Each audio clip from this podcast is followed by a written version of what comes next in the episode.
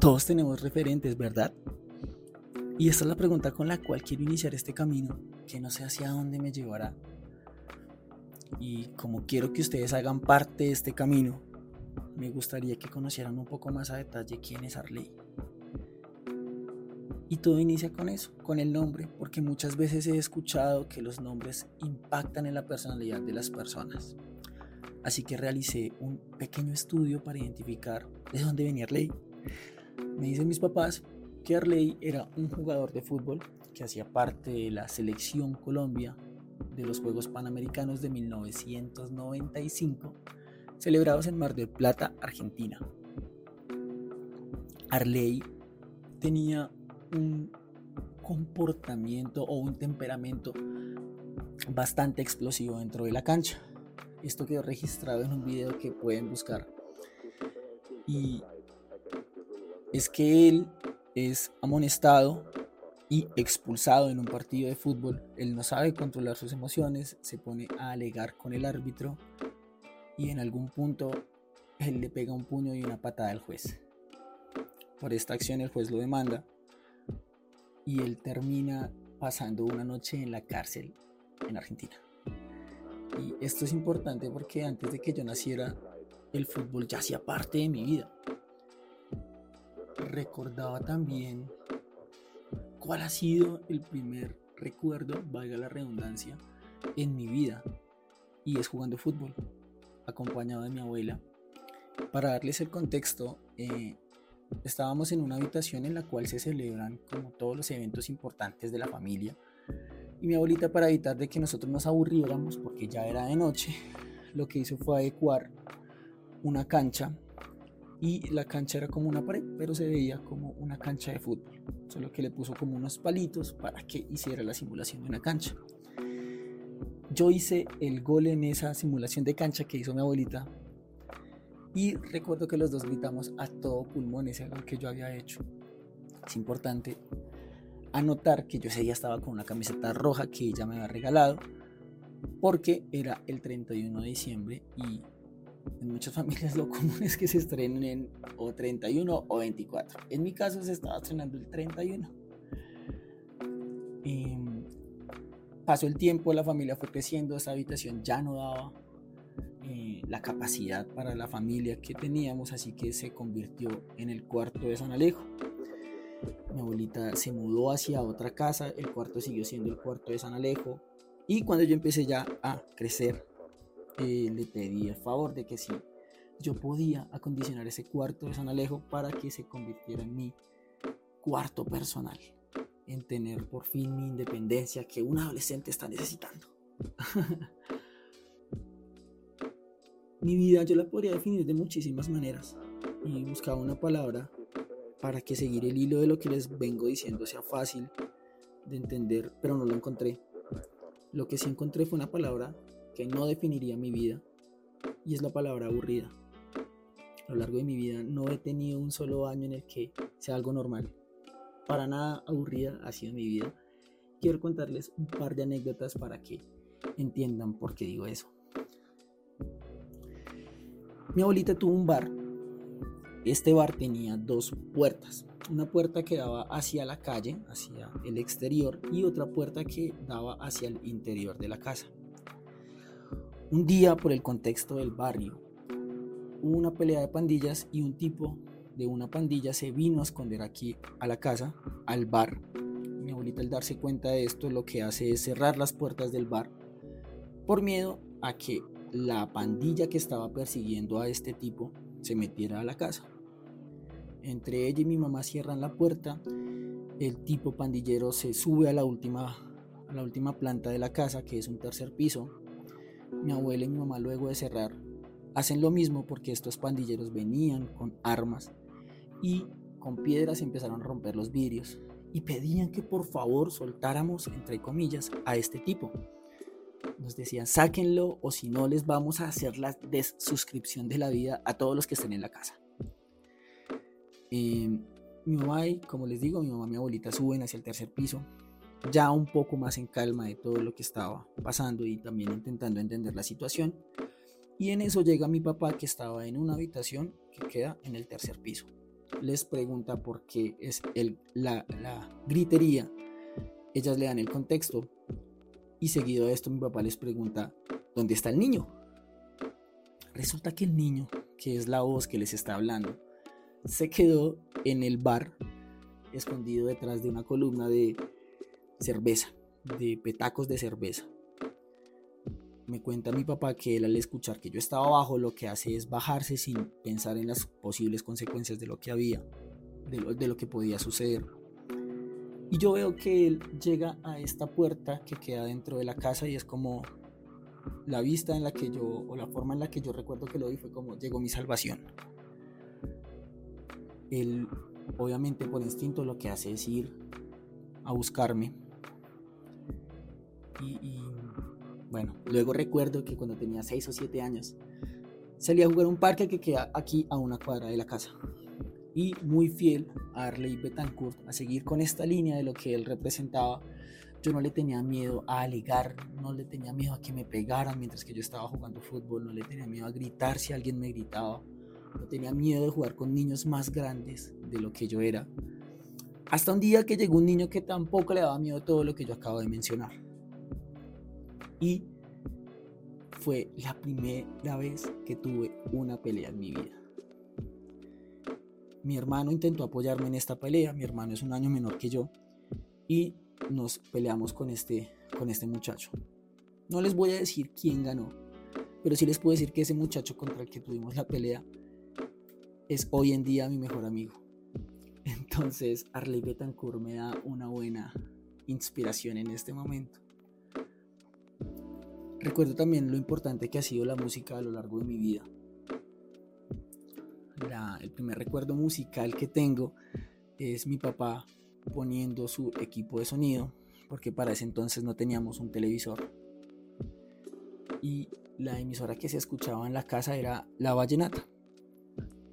Habían dos artistas en especial que eran muy conocidos en ese momento eh, pero a uno de esos artistas yo no le entendía qué era lo que él cantaba, tenía que esforzarme mucho para entender sus letras y también qué era lo que estaba diciendo, la dicción. Yo decía que él cantaba en letra pegada, pero había otro artista que era completamente lo contrario, que era muy fácil entenderlo, se me hacía muy fácil conectar con la música y con lo que él quería transmitir en la armonía y acompañado de su voz. Después del tiempo supe que este señor que yo decía que no me gustaba su música el gran cacique Diomedes Díaz. Y el artista que me gustaba y que yo decía que su voz era muy clara para entender era el gran Rafael Orozco. Así que mi vida se empezó a ir, se empezó a ligar hacia el vallenato. A mis nueve o diez años recuerdo haber visto en televisión un artista vallenato que se presentó con una camiseta de fútbol en el estadio El Campín. Como les mencionaba, el fútbol es algo muy importante en mi vida y ver esto que un artista vallenato está con una camiseta de fútbol en un estadio de fútbol es como, ¿qué? ¿Esto es posible? Y desde ese momento dije que quería ser muy fan de ese artista. Así que desde ese día me volví caletista. También recuerdo cuando fue la primera vez que se me partió el corazón de una manera extraña y fue cuando escuché que él había muerto. Todo ese día tuve una sensación muy extraña, como un sinsabor, como no sé, era una persona que no era cercana a mí, pero con su música habíamos creado cierta relación. Recuerdo que fue un día de mucho escalofrío, fue un día gris, para definirlo de alguna manera. Un par de años más adelante, escuché una canción que estaba, que, su melodía como que me estaba llamando la atención y una parte de la canción decía lo siguiente. Solo, estoy solo y estoy buscando es a alguien que me está esperando, que me entienda y si no me entiende, alguien que me comprende, alguien a quien recordar de memoria cuando estoy solo, cuando estoy de viaje. Soy un vagabundo y camino bastante alrededor del mundo, pero quiero volver a mi casa, a alguna casa, para encontrar a esa princesa vampira que respira, que respira y me mira. Sé que en algún punto me tuve que equivocar, pero es que esto prácticamente que me lo sé de memoria. Y obviamente con la melodía no fallaría. Pero es la, fue la segunda vez en la que volví a sentir un clic con un artista. Fue la segunda vez en la que sentí como, uff, algo me atrapó. quién es ese señor, porque esta vez solo lo había escuchado. Le pregunté a mi tía que si me podía dar un poco más de contexto de quién era este señor. Ella lo que hace es buscar una foto, ya que no adivinan qué camiseta tenía puesta ese artista. Más adelante en el colegio fue una época bastante rara porque mi primaria de por sí fue muy buena, fui buen estudiante, pero en el bachillerato fue completamente lo distinto. No sé qué cambió en mi vida. Fue de verdad un antes y un después. Y creo que en todos los conceptos de mi vida me volvió un Arley Betancourt. Ya no era solo jugando fútbol, sino que en todos los contextos creo que me volví una persona que no podía controlar mis emociones y que lo primero que sentía iba saliendo. Entonces mi temperamento era tan difícil que ya mi familia no me aguantaba. Literal, las únicas personas que me aguantaban era mi abuelita y los pocos amigos que tenían, porque muchos de ellos también iban por esa línea en la que yo estaba con, con mi temperamento, con mis emociones y la forma en la que las estaba liberando. Como les digo, el fútbol siempre me ha llamado la atención, por ende siempre he sido fan de un equipo de fútbol, de Santa Fe Sote. Y en este momento que les digo que está como mi vida siendo un caos, aparecen las barras y empieza también ese toda esa energía que yo estaba teniendo la empiezo a enfocar en las barras, lo empiezo a tomar como una cultura de vida y aunque tiene muchos aprendizajes a lo largo de mi vida, fue una época bastante dura, bastante ruda, que hoy agradezco, obviamente como les mencioné, en el colegio no fui para nada bueno. Así que me salí a estudiar cuando estaba en octavo. Y por fortuna, un primo, casi tío, me ayudó a mí y a un primo a entrar a trabajar haciendo un tipo de ensamblaje de celulares. Y era que tú tenías todas las partes, las tenía uno que poner en una caja, obviamente muy limpiecito porque esos celulares se les iban a entregar a una empresa de cosméticos muy conocida en Colombia.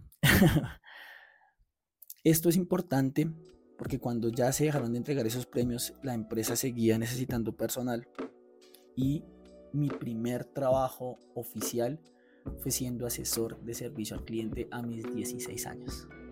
Gracias a la paciencia de mis primos y a la paciencia de mi jefe, pude continuar en este trabajo y empezó esta evolución. Ya otra vez mi vida vuelve a tomar otro rumbo, alejando muchísimas cosas que lo que estaban haciendo era perturbando en vez de potenciar todo lo que yo podía hacer. No me voy a excusar en mi inmadurez, en la edad que tenía, pero por cosas de la vida terminé renunciando a este trabajo, creyendo que sería muy fácil encontrar uno nuevo por la experiencia que tenía a mi corta edad. Y choqué con la vida.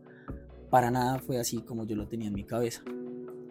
Luego empecé a tener una tusa porque veía a los compañeros con los que yo había estudiado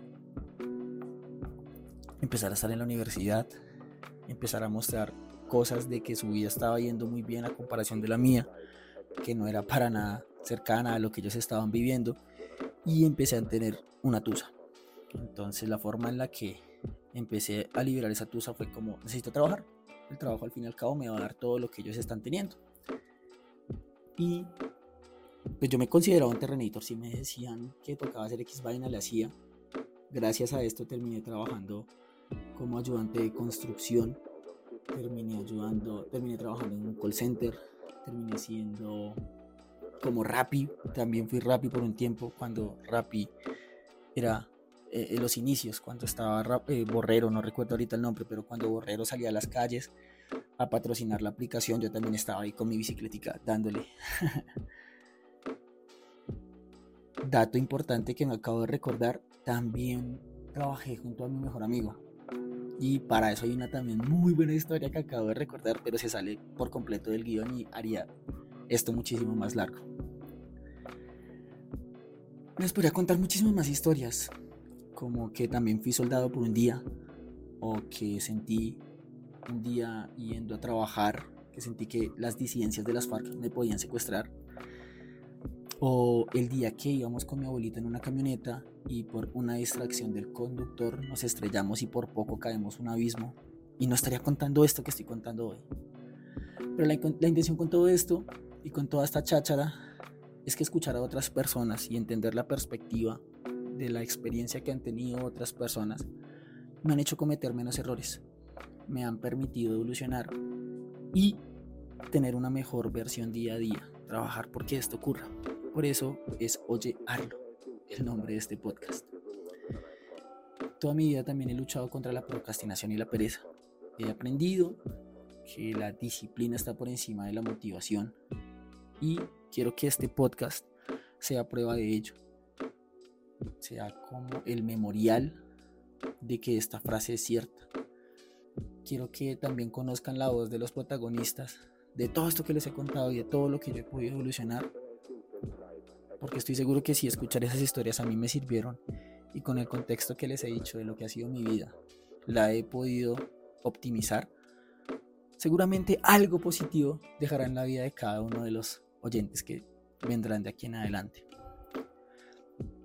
Para terminar y no dejar historias a la mitad, les quiero contar que mi papá salió corriendo de la puerta en la que estaba hacia la columna de canastas de cerveza en la que yo estaba, me abrazó haciendo un escudo con su cuerpo, diciéndole a los pandilleros que no nos fueran a disparar, que solo era un niño, que yo solo era su hijo, que por favor no nos hicieran daño. Y gracias a Dios no pasó nada, nos salvamos, pero sí fue una experiencia demasiado cruda para un niño que hasta ahorita está iniciando su vida. Tuve muchas pesadillas de niño cuando eso de hecho pensaba que eran solo pesadillas hasta que un día les conté que estaba teniendo una pesadilla muy repetitiva y mi papá me dijo, no hijo, eso pasó tal cual como usted lo está describiendo. Y ese día volví a sentir escalofríos. El artista que les conté que tenía una camiseta de un equipo de fútbol era el gran Andrés Calamaro. Desde que vi que él también estaba con una camiseta y de que su canción me había impactado, dije, quiero conocer más de él conocí y empecé a conocer muchísimo sobre la cultura argentina y me empezó a atrapar porque obviamente también son un país futbolero. Y si a esto le sumamos lo que yo les decía de las barras, fue como, wow, wow, wow. Explotó muchísimas cosas en mi cabeza. Eh, darme cuenta de que él era argentino y que también tenía su camiseta puesta. En cuanto a lo de la habitación, les cuento que mi abuelita no vio ningún lío en permitirme acondicionar la habitación con ciertas restricciones, obviamente, y durante mucho tiempo esta ha sido mi baticueva. Aquí es donde se está escribiendo este guion, donde se está grabando y donde se publicará este podcast. Vendrán muchos cambios en mi vida. Seguramente esta puede ser la última semana en esta baticueva. Y qué mejor momento de iniciar el podcast eh, para que, como les decía, apoyándome en los memoriales, en algún punto, cuando yo vuelva a escuchar esto, recuerde que soy de acá, no olvidarme de dónde vengo y recordar muy bien que quiero llegar muy lejos, pero estos son mis inicios. Del niño problemático, del niño cansón que no sabía gestionar sus emociones, hacia lo que venga más hacia adelante, más hacia adelante. Esta intro ha sido inspirada en las canciones de Calle 3 y Residente, en mis amigos, que con sus palabras y energías siempre me han ayudado a construir. En las tantas veces que quiero hablar y no lo hago porque no quiero seguir o parecer más hablador de lo que suelo ser. Y por supuesto, en mi abuelita, que en el plan en el que esté, estoy seguro que me acompaña día tras día.